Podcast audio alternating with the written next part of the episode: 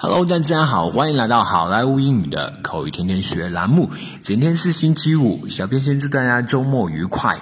今天给大家带来一句非常嗯用得上的话。我们经常在跟别人跟你道歉的时候，你都会说一句话，叫做叫做这么一句话：“那都过去了，没事了。”这么一句话在英文当中怎么来表达呢？今天我们这句话就是来解决这么一个问题的。这么一句话就是 “That was”。water under the bridge. That was water under the bridge. That was water under the bridge. 意思就是那是桥下面的水了，这是字面的意思。其实这一句话呢，话 That was water under the bridge。每一个单词大家都知道，可就是合起来大家就很难翻译的 恰当啊。这么一句话意思就是那都过去了。那都过去了啊。That was water under the bridge。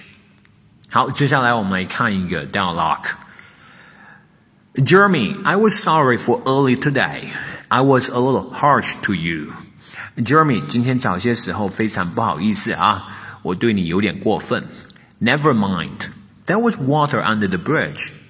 没事，那都过去了。 Thanks. So we're cool. 谢谢你，那我们算没事啦。Sure, we're best friends, aren't we? 当然啊，我们是最好的朋友，不是吗？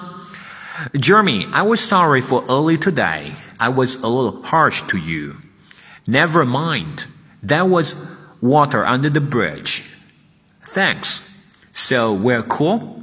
Sure, we're best friends, aren't we? All right, folks, that's so much for today. 更多地道英语学习资源，欢迎锁定，欢迎关注微信公众号“好莱坞英语”。我是你们的主播 Vic，我们明天再见，拜拜。